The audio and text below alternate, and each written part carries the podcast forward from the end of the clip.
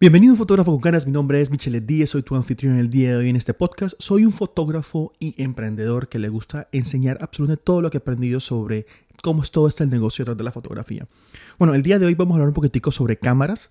Creo que el mundo de la fotografía y la videografía se revolucionó la semana pasada cuando anunciaron la R5 y la R6 por parte de Canon, que son, en mi opinión, las cámaras que han em, esperado todos los canonistas que por fin la tienen y que por fin va a ser como que, ok, vamos a tener competitividad en la parte videográfica versus otras, marcas, otras, marcas, otras marcas.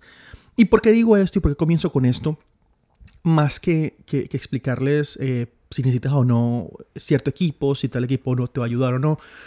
Porque la finalidad total de este podcast es esa, o sea, es explicarte un poquito más sobre toda esta vuelta de tener equipo que te no te genere fricción. Entonces, ¿a qué voy con todo esto? Miren que, por ejemplo, cuando, cuando hablaban de la Canon R5 y la R6, vamos a hablar de esas dos cámaras y les voy a poner un ejemplo mío. O sea, yo por mucho tiempo he soñado con la cámara de mis sueños, valga la redundancia, que es la Canon EOS R. La Canon EOS R es una cámara mirrorless que salió hace casi dos años, creo que en octubre de 2018, si no estoy mal.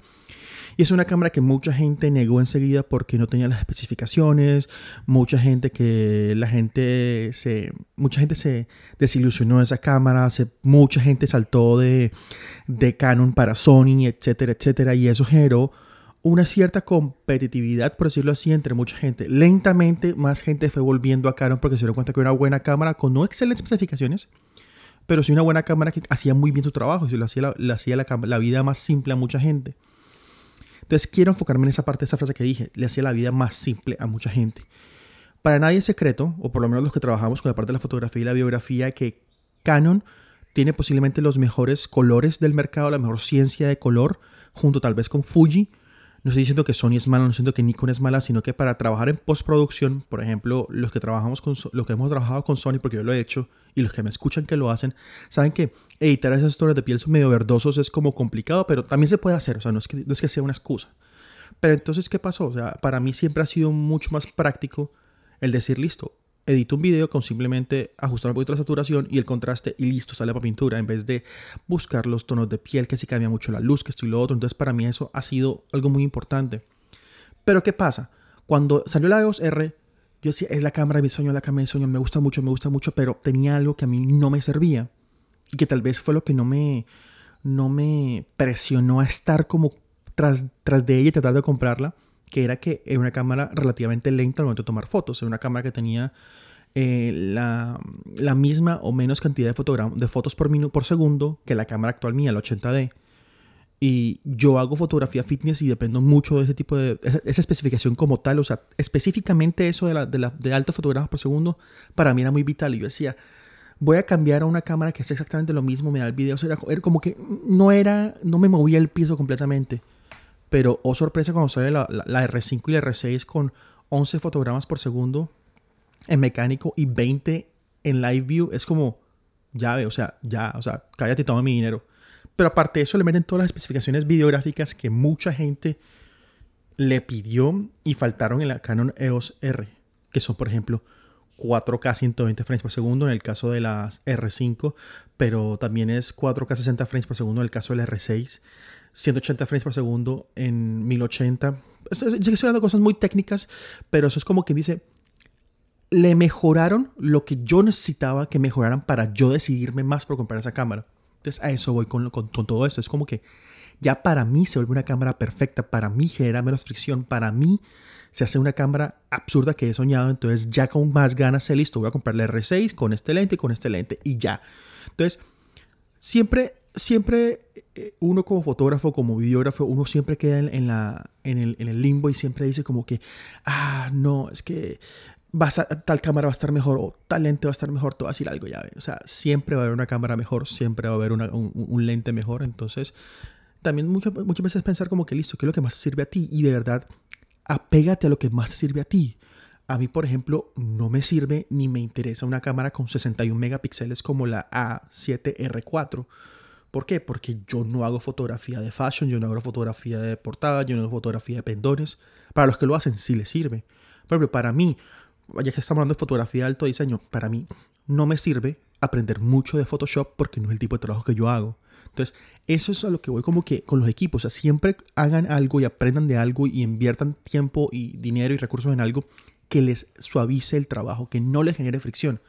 O sea, si estás acostumbrado como yo a utilizar mucho el autofocus porque depende de eso, porque te ahorra tiempo, porque te asegura que no tomes varias veces para las tomas, puede que haya un lente mucho más nítido o más enfocado o lo que sea, pero es de foco manual, pues yo no lo voy a comprar porque simple y sencillamente me, me entorpece mi trabajo.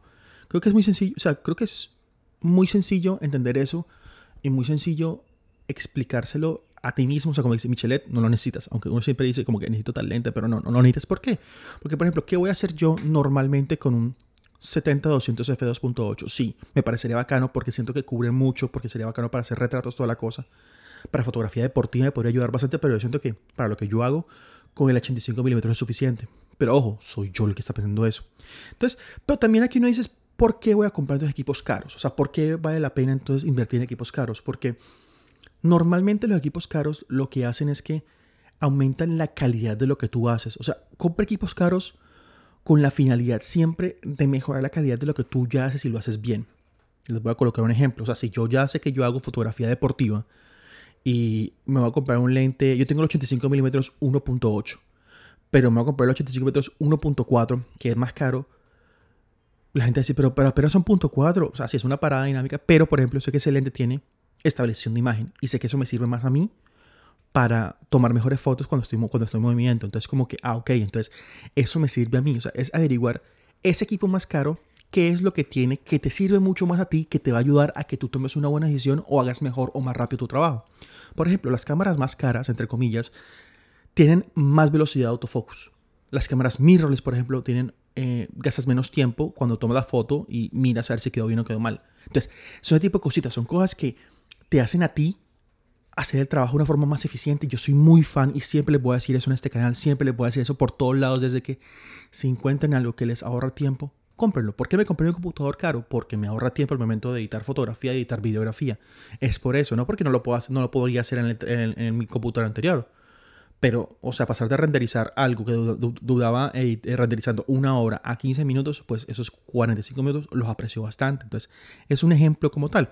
Entonces, también hay, que pensar de que, de que, ¿qué hace caro a los equipos? A los equipos, cuando son caros, normalmente es porque te ofrecen ese algo que te falta o ese algo que necesitas. Y por eso justifica comprarlos. O sea, pero también viene mucho la parte de, de verdad, edúquese de verdad investiguen de verdad, miren a ver qué es lo que es de verdad, digan, esta así me sirve a mí.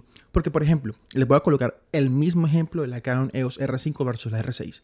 La Canon EOS, EOS R5 es una cámara que firma 4K 120 frames por segundo, o sea, velocidad lenta, pero también firma 8K hasta 30 frames por segundo. Ok, yo necesito eso. Yo tengo el computador para trabajar 8K. Nadie lo tiene.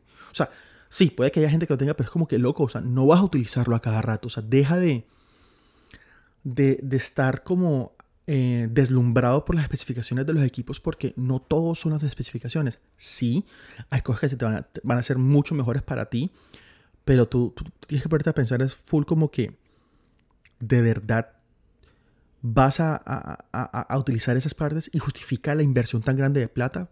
Yo por eso tengo súper claro, o sea, la Canon EOS R6 para mí es la cámara que es, es la perfecta para mi trabajo cuando tengo un, computador ya mucho más pro, tal vez pensar en la R5 por el 420, por el 4K 120 frames por segundo, pero en este momento no lo necesito.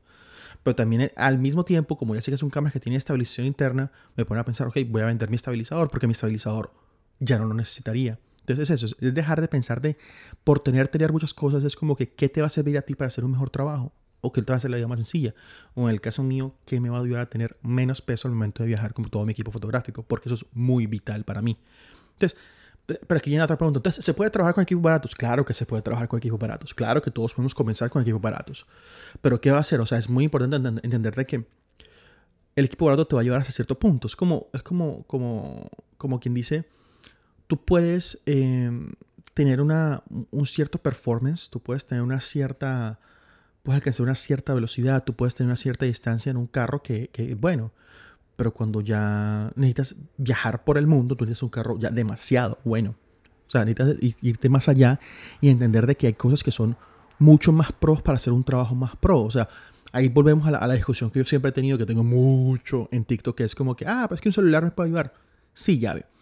Pero un celular es como si tuvieras una pared y el trabajo es tumbar la pared y tienes un martillo. Es un celular. ¿Puedes tumbar la pared? Claro que sí. Versus que tienes una mona o un sledgehammer, como sea que se llame en, esos países, te ayuda a tumbar, a tumbar la pared mucho más fácil. Entonces, es eso. O sea, siempre tengan presentes cuáles son las herramientas y qué herramienta te va a servir más a ti para hacer bien el trabajo. Entonces, siempre generen, siempre compren equipos que no generen absolutamente nada de fricción.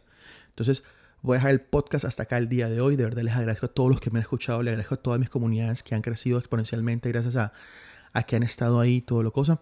Te invito en este momento a que vayas al link en la descripción de este podcast y te suscribas en el taller que voy a hacer el 29 de julio a las 8 de la noche sobre cómo monetizar tu fotografía. Si de verdad quieres trabajar de esto y vivir de esto, es un excelentísimo primer paso.